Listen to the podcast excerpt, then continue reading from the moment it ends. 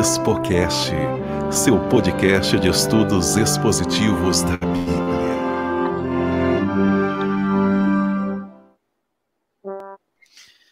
Bem, amigos da Rede Globo. é, Estragou isso aí, tudo. gente. Eu Estraguei tudo.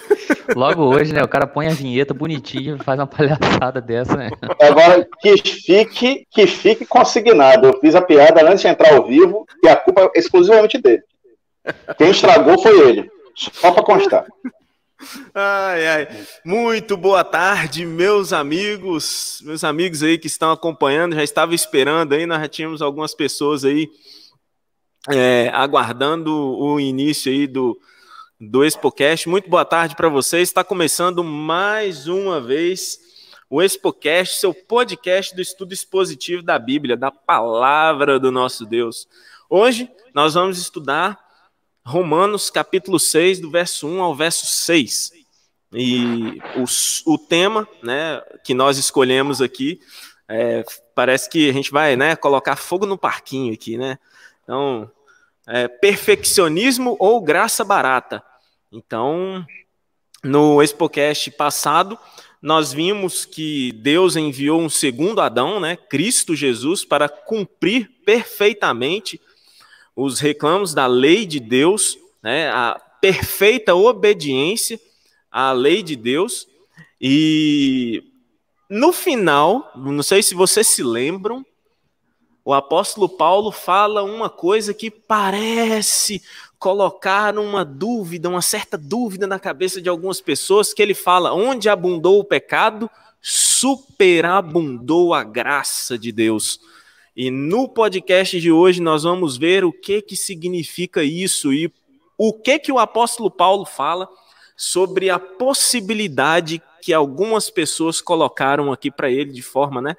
Lembrando que o apóstolo Paulo às vezes ele está conversando e parece que ele está conversando e dialogando com ele mesmo, né? Já prevendo alguma objeção que alguma pessoa possa fazer.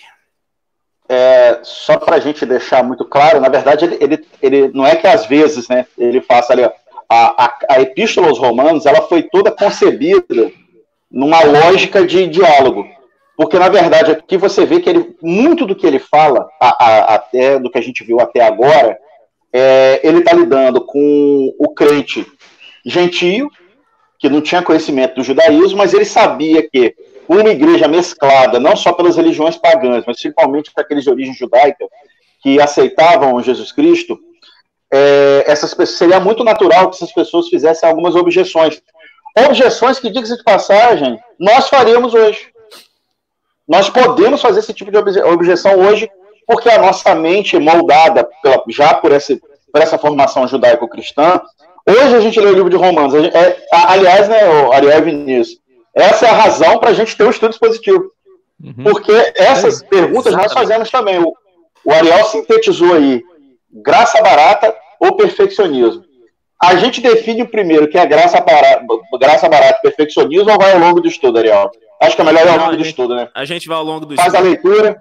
Isso. Isso, lê pra gente então. A gente vai acabar fazendo isso, né? Não tem como fugir disso aí. É, vamos ler então o texto. É, que diremos então? Continuaremos pecando para que a graça aumente? De maneira nenhuma. Nós, os que morremos para o pecado, como podemos continuar vivendo nele? Ou vocês não sabem que todos nós que fomos batizados em Cristo Jesus, fomos batizados em sua morte? Portanto, fomos sepultados com ele na morte por meio do batismo, a fim de que, Assim como Cristo foi ressuscitado dos mortos mediante a glória do Pai, também nós vivamos uma nova vida. Se dessa forma fomos unidos a Ele na semelhança da Sua morte, certamente o seremos também na semelhança da Sua ressurreição. Pois sabemos que o nosso velho homem foi crucificado com Ele, para que o corpo do pecado seja destruído e não mais sejamos escravos do pecado. E aí, Manda lá, Ariel.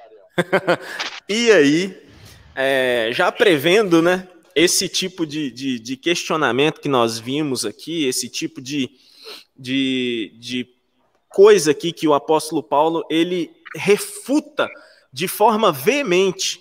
Olha só o que, que o apóstolo Paulo diz aqui, ó. Que diremos, pois? Ou seja, à luz do que nós vimos, né, do que nós falamos aqui, né, de onde abundou o pecado, superabundou a graça de Deus.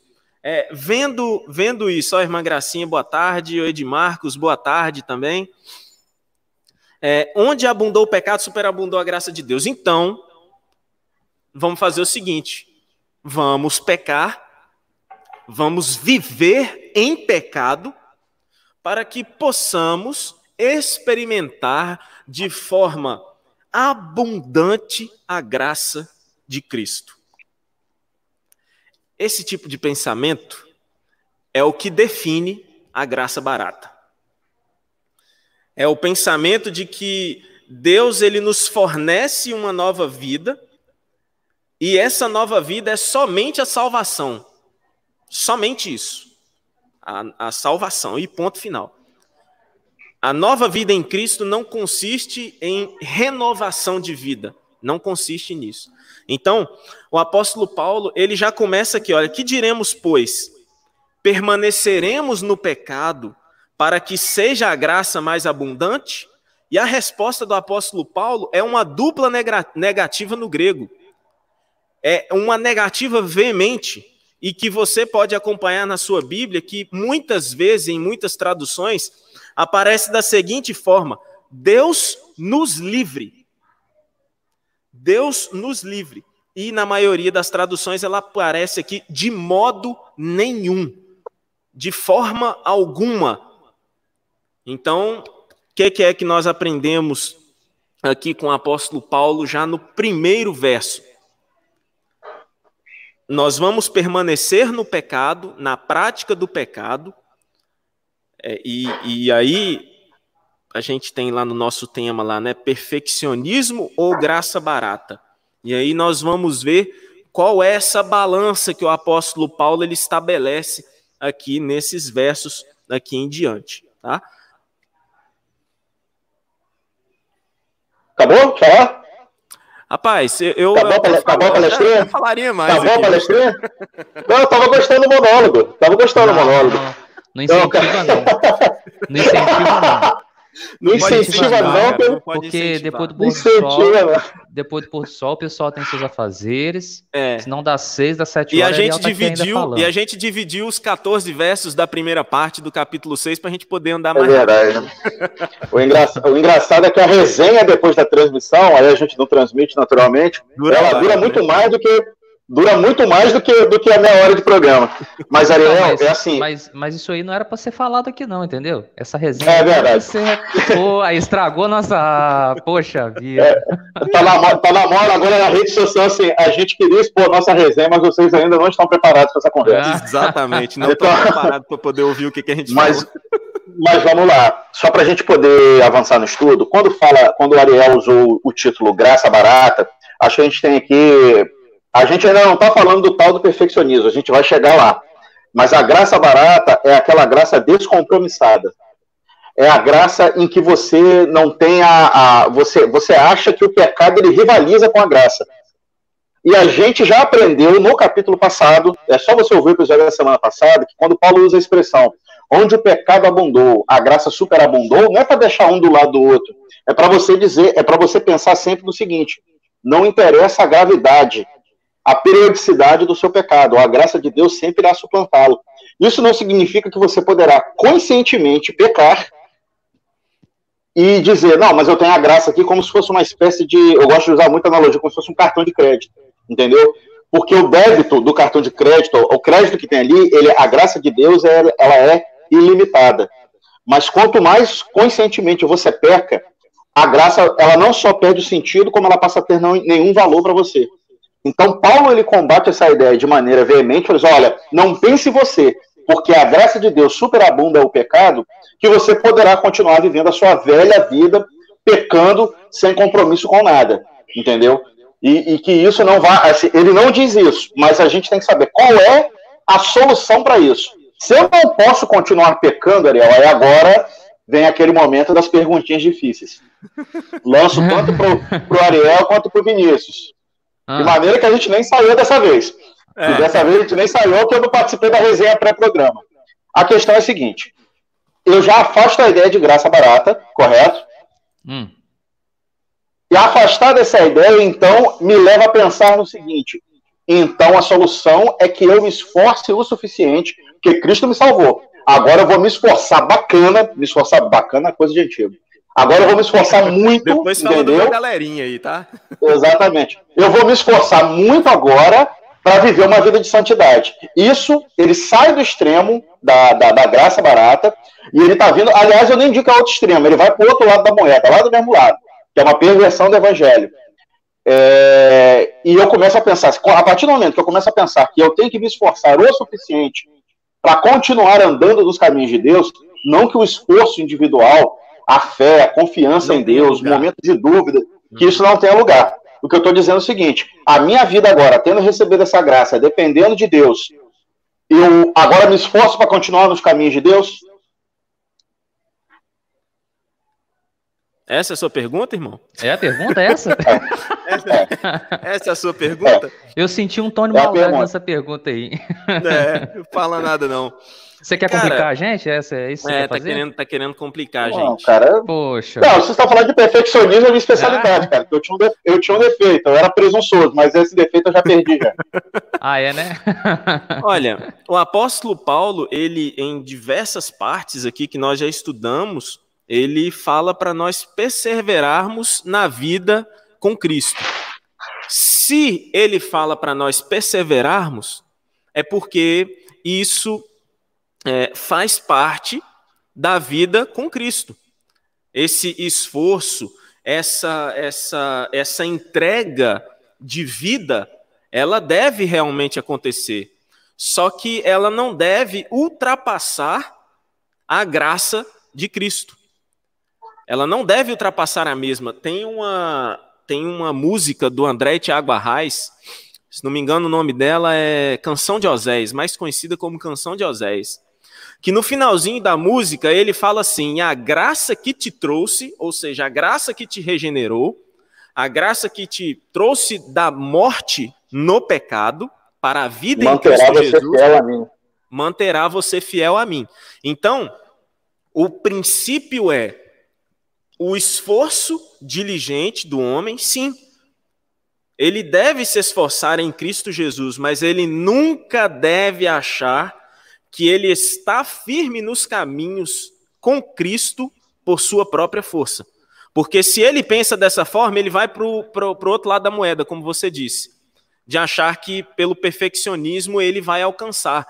Pela vida correta diante de Deus, uma vida, e aí o perfeccionismo vai além disso, que é uma vida isenta de pecado, é, é uma vida em que o homem ele vai atingir um estágio de sua vida espiritual que ele não mais vai pecar. O apóstolo Paulo é... não está falando isso aqui. É, Vamos colocar isso de uma maneira. Eu acho que. Desculpa, Vinícius. Pode falar, falar, pode falar. Depois tá. eu falo. Não, não, fala você primeiro e depois eu continuo. Tá. O, o, o, apóstolo Paulo, é, eu acho que ele tinha. Provavelmente ele tinha uma outra preocupação. Porque eu estava conversando com o Ariel antes da gente entrar aqui é, sobre, sobre assim, o quão é, inocente, o quão até assim.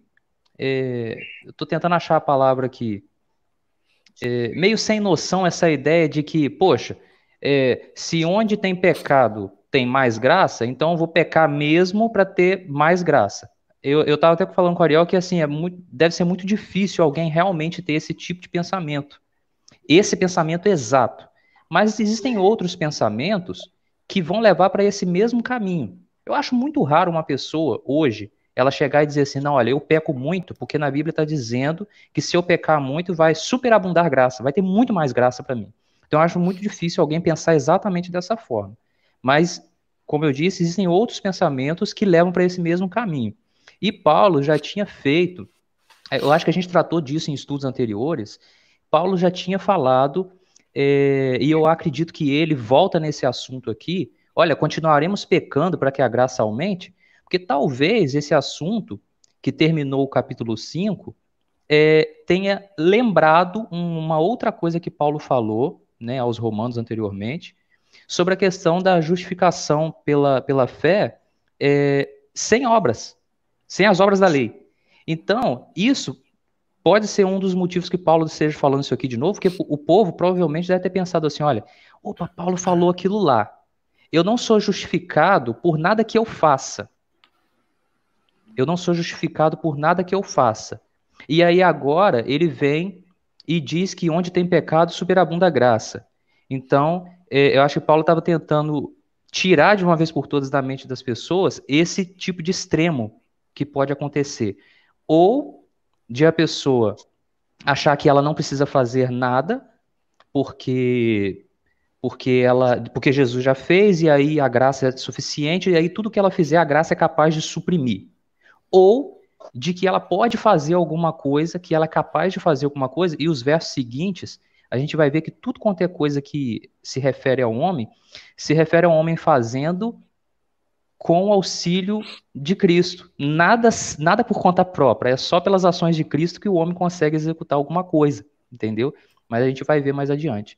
Então, Paulo queria tirar né, essa, essa dupla possibilidade de o ser humano viver ou achando que pode viver de qualquer jeito, ou achando que tem que fazer tudo e, e se esforçar por, né, por, por seus próprios meios para atingir uma perfeição que nunca vai conseguir, é, é, que nunca vai existir enquanto a gente estiver nesse mundo, enquanto Jesus não volta. Eu vou fazer um acréscimo aqui, aproveitando essa ideia do Vinícius, aí logo na sequência, Léo, você dá o, o, Você vai no versículo 3, a gente, senão a gente não avança. Que a ideia, Vinícius, é a seguinte: assim como não há ninguém não há ninguém que diga assim. É, eu acho que aqui a questão de Paulo não é que a pessoa ele estava preocupado que o discurso dele pudesse gerar na pessoa, disse, não, então não vou fazer nada, eu, vou... eu acho que era muito dele ser acusado pelo discurso dele. Ah, então quer dizer então que eu posso pecar, ô, ô, ô Paulo? Cara, eu já, na minha realidade, nasci na igreja adventista, velho. Essa careca toda aqui tinha cabelo, tudo aqui, era da igreja já. Quantas coisas Quantas coisas, já faz muito tempo, quantas coisas eu já escutei das pessoas dizendo o seguinte, quando você fala em salvação pela graça, ah, então quer dizer que eu posso fazer o que eu quero do jeito que eu quiser. Eu já tive irmãos de igreja, irmãos com 20, 30 anos de igreja, no final do sermão, pegando no meu braço e dizendo, olha, eu já vi, a, a gente só está entre adventistas aqui, né? E dizendo assim, olha, eu já li em tal lugar, no Speed Profecia, em Ellen White, que a gente vai parar de pecar. Então, assim, é, essa questão da graça barata, assim como a questão do perfeccionismo, você não vai ver um irmão de igreja, um cristão, dizendo assim: olha, eu sou perfeccionista. O problema do que Paulo está colocando aqui não é uma coisa que as pessoas declarem que elas serão assim. É um problema de vida prática. Porque se eu continuo pecando conscientemente, eu estou aqui nesse grupo. Eu digo que não com o meu discurso. Mas a prática da minha vida está refletindo exatamente essa ideia que o Paulo está combatendo. Assim como se eu começar. os caminhos que a pessoa pode seguir inconscientemente, isso. mesmo sem ela perceber. Exatamente. Entendeu? E exatamente. E eu posso fazer isso fazendo aquela lista. Parei de comer carne, não tomo mais Coca-Cola, café só descafeinado, isso, aquilo, papapá, como Televisão isso, como no aquilo, sábado, só novo tempo. Não uso roupa, não uso, eu não uso brinco, eu não uso isso, eu não uso aquilo, televisão só novo tempo, e alguns dizem que nem novo tempo, só pode pelo rádio, pela televisão lá, mas enfim. A gente escuta um montão de coisa, faz a lista e a gente se pega fazendo exatamente isso que a ideia de Paulo está combatendo. Mas por que, Ariel, à luz do versículo 3 e seguintes, a gente, essa, o, não apenas o ensinamento do texto, mas aí já fazendo uma aplicação, porque na nossa vida a gente não pode é, a gente tem que ter o cuidado para não resvalar na graça barata e também na, no, na ideia de meritocracia, no sentido de que as minhas boas obras, o meu comportamento é, é, é, vai fazer com que eu não peque mais. Eu acho que só o fato de você estar numa dessas duas correntes de pensamento, isso adotando na sua vida de maneira inconsciente e involuntária, hum. é, isso já é, já é uma, uma transgressão do evangelho, já é uma perversão do evangelho, de qualquer maneira, a gente admita ou não. Paulo está dizendo o seguinte: sabe por que, que você não pode pensar e nem agir dessa forma? Ah, ele vai responder no versículo 3. Toca aí, Ariel. Então, é, quando o apóstolo Paulo ele começa aqui o verso 3, é, ele diz o seguinte: ó, ou porventura, né, é, é tendo em vista ali o que, que ele estava falando, ele pergunta assim: ó, porventura vocês ignoram que todos nós que fomos batizados em Cristo Jesus, fomos batizados na sua morte? E aí no verso 4: Fomos, pois, sepultados com ele na morte pelo batismo, para que, como Cristo foi ressuscitado dentre os mortos pela glória do Pai, assim também andemos nós em novidade de vida. E aqui o apóstolo Paulo ele faz um paralelo entre a morte de Cristo Jesus e o batismo.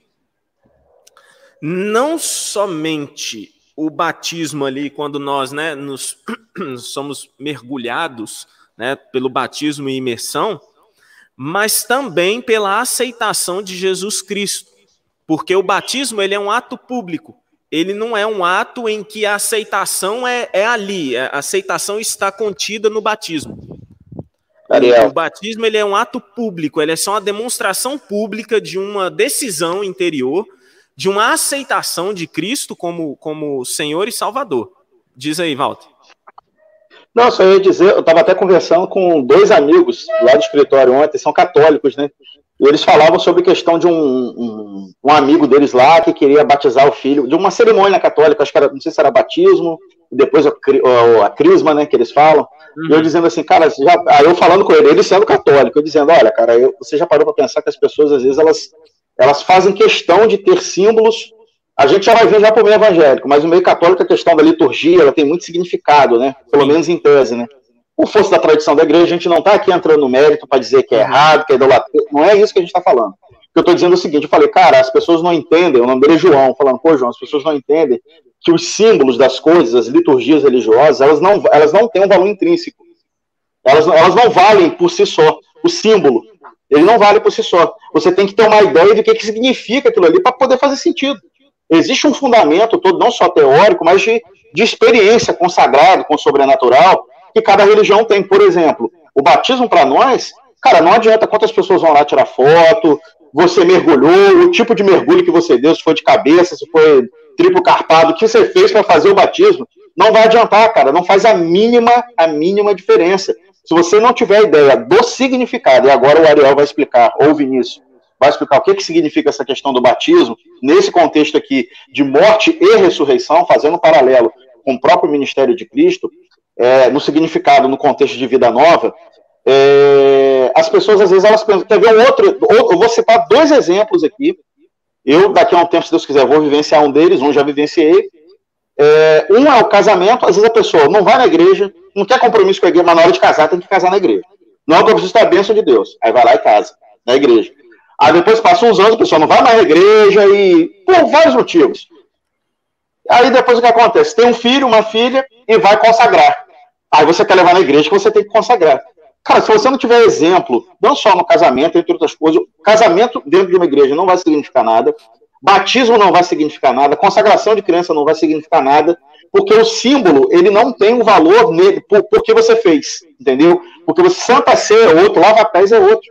Não adianta nada você lavar o pé do irmão, por mais dentro que esteja o pé do irmão, problema, a humildade não está em você lavar o pé, de, o pé sujo de alguém. A humildade está no coração contrito. Sabendo que Cristo se humilhou por todos nós e a gente está ali num, num, ato de de, de, de, de tá, assim, emulando, né? A gente está corporificando, a gente está recebendo na nossa vida a prática daquele símbolo ali. Então, nesse caso aqui, não é que Paulo está dizendo, ó, você se batiza, quando você levanta, aconteceu isso com você. Não é assim. Ele só está usando o exemplo para traçar um paralelo. O símbolo por si só, você pode batizar 15 vezes, não vai adiantar de nada. Manda lá, Ariel. É, aqui é, o que o apóstolo Paulo está dizendo é que o negócio é o seguinte: Jesus ele, ele morreu e juntamente com a morte de Jesus, houve a morte para o pecado em nós. E aí, essa morte para o pecado em nós, ela significa que o homem, quando ele aceita Jesus Cristo, e pela morte de Jesus Cristo, ele obtém a morte para o pecado, isso significa que ele não mais é escravo do pecado. Escravo. Ele não vive para o pecado. Entenda, não é que ele não peca, ele não vive para o pecado. A sua vida não é em função do pecado, em função de praticar o pecado. Então, quando ele diz aqui, né, que ou porventura ignorais que todos nós fomos batizados em Cristo Jesus, fomos batizados na sua morte, é que pela morte de Jesus Cristo nós obtemos uma vida, e essa vida, ela é uma vida diferente. Ela não é uma vida em que eu sou batizado em Cristo Jesus pela sua morte, como o apóstolo Paulo está dizendo aqui, e eu vou continuar vivendo como eu vivia sem o batismo de Cristo Jesus. Existe, existe muito, muitos, muitos comentários, Oriol. A gente estava até falando disso, né? É, da pessoa que na tentativa dela demonstrar a sua humildade, né, demonstrar a sua a sua indignidade diante de Deus, ela fala, olha, eu, eu, né, eu vivo em pecado, eu só sei pecar, Deus me perdoa, que não sei o que e tal. Mas até nisso existe um, um, um, um certo problema, porque que vida é essa? Que após ter sido tomado pelo, pelo poder do Espírito Santo e após ter sido lavado pelo sangue de Cristo, que é, que é quem faz a obra, que vida é essa que só, só se resume a pecado, só se resume a cometer coisas ruins? Então, é, a gente tem que tomar um certo cuidado até com isso. Pra, o verso. Porque... O, pode falar. Pode falar. Vai, segue, pode seguir. Porque no verso 4, o apóstolo Paulo né, continua, porque eu já entrei já na explicação do verso 4, ó, fomos, pois, sepultados com ele na morte pelo batismo, para que, como Cristo foi ressuscitado dentre os mortos pela glória do Pai, assim também andemos nós em novidade de vida. Isso Essa aí. novidade de vida aqui, Vinícius, você pode completar seu pensamento aí, porque é justamente sobre isso o verso, o final do verso 4. Isso aí, a, a experiência com Cristo, ela vai provocar é, é, essa, essa modificação na vida do ser humano. Aí volta lá o que você falou. Não é uma vida sem pecado. Por quê?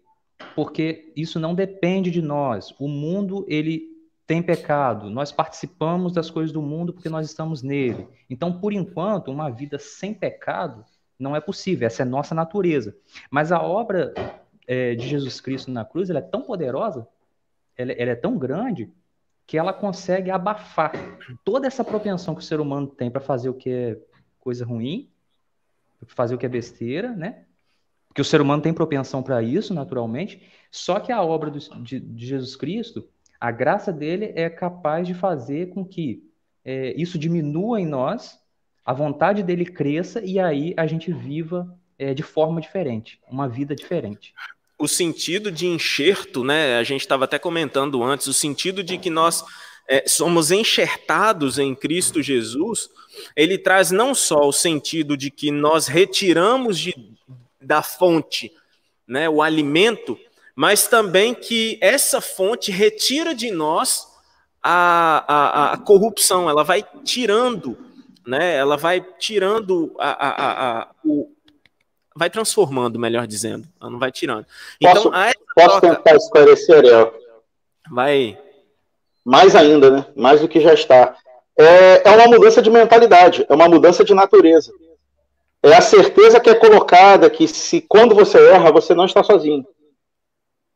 Você não é mais escravo, vai chegar lá na frente, lá nos outros versículos, mas você não é mais escravo daquilo que te mantinha cativo. Não significa que você não vai pecar mais.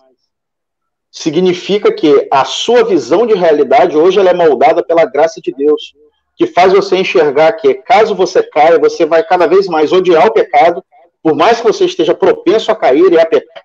O que mudou, a graça, ela, ela não simplesmente lava aquilo que você fez, ela não só apaga o seu registro do que você fez. Ela faz com que você, a sua identidade seja remodelada para ter a certeza de que você é recebido diante do trono de Deus, como se o próprio Cristo estivesse sendo recebido, porque agora você veste as vestes de Cristo, a justiça dele, então é a partir desse momento que, por mais que em algum momento você venha a errar, por mais longe que você venha a achar que você possa estar, a graça de Deus sempre estará à disposição, porque você hoje a sua personalidade, o seu, quando eu falo sua personalidade, é mente, caráter, consciência, né, emoções, elas estão sujeitas à graça de Deus. Então, continuando aqui, o, o, nosso debate, né, que está muito bom. Nós agradecemos aí a você que está acompanhando aí os nossos amigos queridos, né? Não, não são só três, né? não são só três. Então, é, nós agradecemos a você e, e, e, pedimos que você ore por nós. Né? Nosso, nosso desejo aqui não é, como nós sempre repetimos, não é esgotar o, o, estudo, é incentivar que você também estude na sua casa. Tá? Então, é, o final do verso 4 nós já vimos né? Assim também andemos nós em novidade de vida, ou seja, o que o apóstolo Paulo está propondo não é uma vida sem pecado, isenta de pecado, e sim uma vida nova, uma vida em Cristo Jesus, uma vida em que você vai buscar, pela graça de Cristo, obedecer a Deus. Graça e obediência andam juntas, elas não andam separadas, entendeu? Então. É, Ariel, não, eu estava lendo, eu estou lendo um livro, quer dizer, estou lendo dois livros ao mesmo tempo, geralmente é mais, eu, eu nunca acabo terminando nenhum, mas tem um livro que, aliás, que leitura eu recomendo, é, cuja leitura eu recomendo, que é de um teólogo alemão, é Dietrich, não sei se eu vou pronunciar o nome dele certo, é, é Dietrich é, Bonhoeffer, acho que é mais ou menos o nome dele, que é discipulado, esse cara, para você ter uma ideia, ele, ele era um cristão protestante, quando muitas igrejas institucionalmente apoiaram o regime nazista, ele foi um dos poucos que esteve lá na Alemanha nazista, saiu dos Estados Unidos, voltou para a Alemanha e foi lá combater o nazismo. Olha só que, que cara, que fibra de Ele fala assim: é, fé e obediência andam juntos. É, é, só obedece quem tem fé. Só tem fé quem obedece. Claro, ele não está ali, ele não tá ali dizendo sobre perfeccionismo, salvação pela graça, mas à luz da experiência pessoal dele, é, não, ele trabalha muito esse conceito de graça barata também, entendeu? Então a gente tem que ter, a gente tem que entender um pouco também. Aqui é mais uma vez uma aplicação. É, eu nem falei isso, nem tratei isso com a e com o Vinícius também. A gente tem que entender que a vida em Cristo é uma vida de leveza também. Ele mesmo fala que o fardo é leve. É de você parar de pensar não quantos pecados você vai cometer naquele dia. É sabendo que você tem acesso ao trono da graça se você por acaso cometeu algum pecado. Não vai chegar um ponto da sua vida em que você dirá: Olha, eu vou parar de pecar. Isso só vai acontecer lá por ocasião da volta de Cristo, e não porque você se esforçou. Lembre-se que Davi, assassino, adúltero, ele era conhecido como o quê? Um homem segundo o coração de Deus. Entre tantos outros exemplos de galeria dos heróis da fé, cada um com seus pecados, ainda assim, não deixaram de ser heróis na fé. Estão com o seu próprio Paulo, caindo, pecando também, ele, ele mesmo, no final da vida dele, tendo a realização de tudo que ele fez, ele dizia: Fiel esta palavra digna de toda aceitação. Jesus Cristo veio ao mundo para morrer pelos pecadores, dos quais eu sou o principal. Ele se considerava o principal dos pecadores. Por isso que ele pregava com tanta efusão, com tanta contundência, essa graça maravilhosa, essa graça que superabunda o pecado. Não para que a gente depois abandone, para que a gente comece a viver uma vida espiritual pelos nossos próprios esforços, entendeu? Então a graça sempre vai estar acompanhando a vida daquele que teve a sua que teve seus pecados apagados e que eventualmente ainda pecará, mas ainda assim, acompanhado dessa graça, ele não tem nada a temer. E aqui a gente pode colocar também, Walter, fazer uma comparação, mesmo que essa comparação seja uma comparação até é, é muito assim, né? Vamos lá. Nós temos um carro, né? E esse carro ele, ele, ele precisa de algumas coisas. Uma das coisas que ele precisa para poder né, rodar é pneu. Né? O pneu ele tem um tempo de vida útil, né? digamos aí 10 mil quilômetros, 8 mil quilômetros, enfim, não, não nos interessa a, vida útil dele. Mas se é, é, dentro dessa vida útil do, do pneu você tenha que trocá-lo de 50 em 50 metros de 10 em 10 metros, enfim, de quilômetro a quilômetro, tem alguma coisa errada com esse pneu. Da mesma forma, a vida em Cristo é o seguinte: se você vive pecando de manhã, de tarde e de noite, peca abertamente, peca, é, é, é, seus atos eles são voltados para o pecado, eles são voltados para uma vida que não parece uma vida nova. Você não pode achar isso normal. Porque o que Deus propõe para nós é uma vida com transformação. Não significa perfeccionismo. Olhe lá bem. Só não significa também graça barata, em que você vai poder fazer aquilo que você quiser, né? Como muitos dizem e pensam que João Calvino pregava, uma vez salvo, salvo para sempre, independentemente daquilo que eu faça.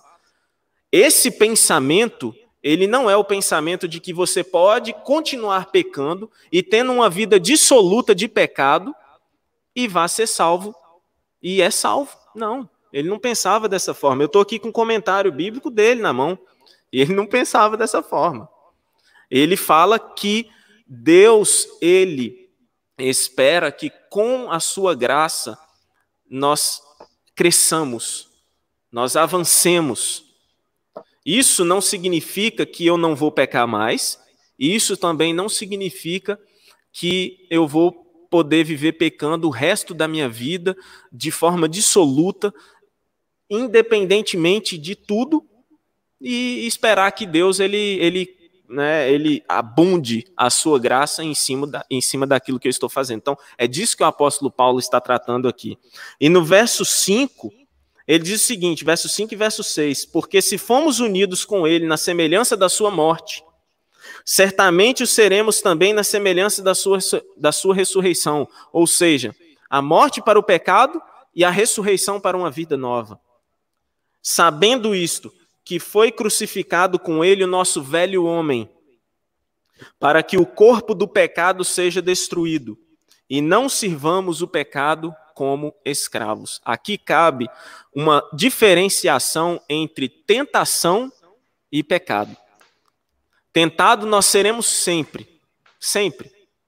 A, a, a propensão para o pecado nós teremos sempre, porque isso faz parte da nossa natureza carnal mas a graça de Deus nos dá força e nos dá a possibilidade de que eu seja tentado e não caia.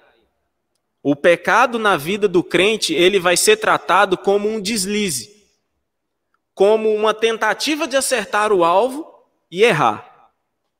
Dessa forma que o pecado é tratado na vida do crente aqui, segundo o apóstolo Paulo.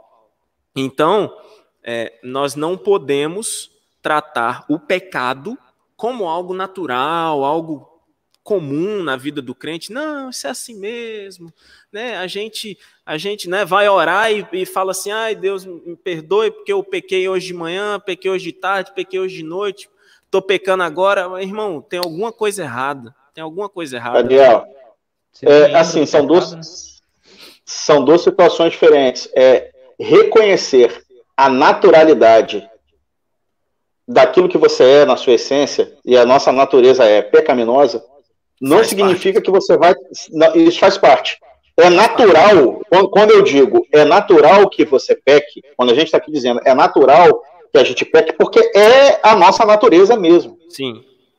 Mas o processo de conformar o seu coração com a vontade de Deus é uma coisa que depende inteiramente da graça de Deus e também não do seu mérito, mas da sua decisão em, em, em querer receber essa graça.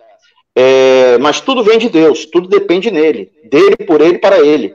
É, o que você precisa, a gente está aqui é, explicando o que Paulo quer dizer com o texto, mas por favor que você não saia daqui, ou se alguém ouvir essa mensagem, que não saia. Poxa, então eu estou pecando, então para mim não tem jeito, não tem mais solução. É por isso que Paulo diz que a graça de Deus superabunda. Para de achar que as coisas são 880 e achar que tem que ser disso. A, a, o processo de santificação é um processo que você não controla, é um processo que Deus controla. Então não olha para a vida do seu irmão que você acha, tipo o velho complexo que a grama do vizinho é mais verde que a minha. Para de olhar para a vida do outro, não só para se esquivar dos seus erros, mas para achar que você é muito pecador, porque é, a sua preocupação é com a graça de Deus e como ela te cobre. E não como a graça de Deus está atuando no coração de Ariel, no coração de Vinícius, no coração de Walter. Sem contar e, que a estatura perceba, que Deus tem, o plano que Deus exatamente. tem. É, é, é, é, individual, ele não é algo é tipo individual. Assim, ó, essa, Ariel, essa caminhada é individual. Ariel, Vinícius e Walter, eles vão atingir a mesma estatura. Tudo que eu faço na vida, e é por isso que é importante, irmãos, a gente a, a, e amigos, a gente vê que experiências individuais elas não podem servir como um mantra para a vida de outra pessoa. Isso pode ter dado certo na vida de uma pessoa, na vida de outra não vai dar certo desse jeito. Por quê? Porque Deus ele é um ser que trabalha de forma pessoal. Então, se nós, é, é, é nós vemos é, o pecado em nossa vida, e é importante que nós vejamos, porque se nós não estamos vendo que nós temos pecado, é aí também reside um problema, né? Eu, eu não vejo um, um, uma, um indivíduo ou um personagem bíblico que tenha chegado a falar assim: olha, eu não peco, eu não tenho pecado. Aí, irmão, é, é um negócio que é meio complicado da gente falar também, entendeu? Então, reconhecer o pecado faz parte, reconhecer que você é pecador faz parte, mas tratar com naturalidade, como se fosse uma coisa, né? Ah, não, isso daqui tá tudo tranquilo, né? Deus ele, ele vai me perdoar aqui e tal. É, é um negócio bem. Então, finalizando aqui, dois extremos, dois lados da mesma moeda, que é o extremismo.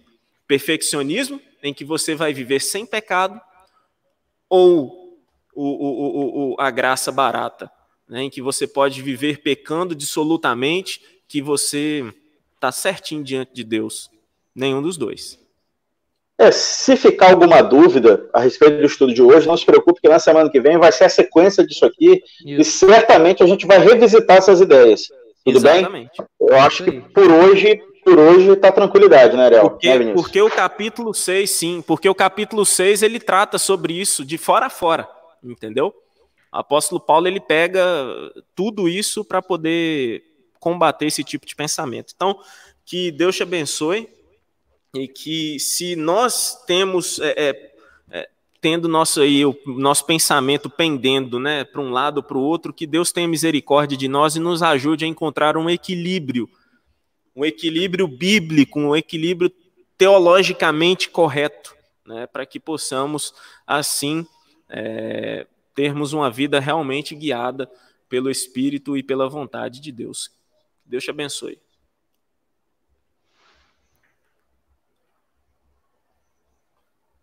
Vinícius? você tá no meio, você tá no meio, você tá no meio, você fala, eu falo por Não, eu vou falar então. Veja bem, ouvindo vocês falar aí, me lembrei de uma coisa. É, a gente estava falando, a, a, realmente, gente, quanto mais a gente pecar, mais a graça vai superabundar. Mas ela não vai superabundar porque isso é uma coisa boa que está acontecendo. Ela vai superabundar, mas porque houve um preço a gente esquece, as pessoas esquecem do preço que foi necessário ser pago para que essa graça cresça e suplante né, o pecado existente no homem. O preço foi a morte do nosso Senhor Jesus Cristo. Então, que isso é, é, esteja bem claro na nossa mente, que a gente não esqueça dessas coisas, né? Que quanto mais pecado existir, mais graça vai haver. Mas porque Deus é generoso, porque Ele é misericordioso, ele não quer que esse pecado que cresce em nós, que vai nos destruir certamente, continue machucando a criação dele. É Jesus Cristo que morreu, né? Então que isso seja bem vivo e bem claro na nossa mente, que para que a morte de Jesus Cristo ela não seja em vão, ela não seja uma coisa mais uma coisa fútil da nossa vida e que ela surta os resultados do plano original de Deus para a salvação do ser humano. Se a gente permitir que Deus habite em nós e atue em nós, né?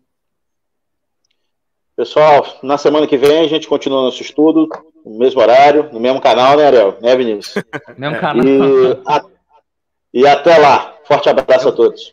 Semana até que vem lá, a, gente vai colocar, a gente vai colocar no final aqui a vinheta do Chaves, tá? É, que o Chaves fala no final do programa. Se você quer continuar é, nesse mesmo horário, nesse mesmo canal. Tchau. É, essas pessoas vão entender muita referência, não, mas tudo bem. É. Não, é, muito obrigado. Eles estão, eles muito obrigado. acostumando pela... com o Ariel aqui. Muito obrigado pela audiência aí. que Deus nos abençoe grandemente. Até o próximo sábado, até o próximo Expocast. Valeu. Valeu, gente. Um abraço, um abraço, pessoal.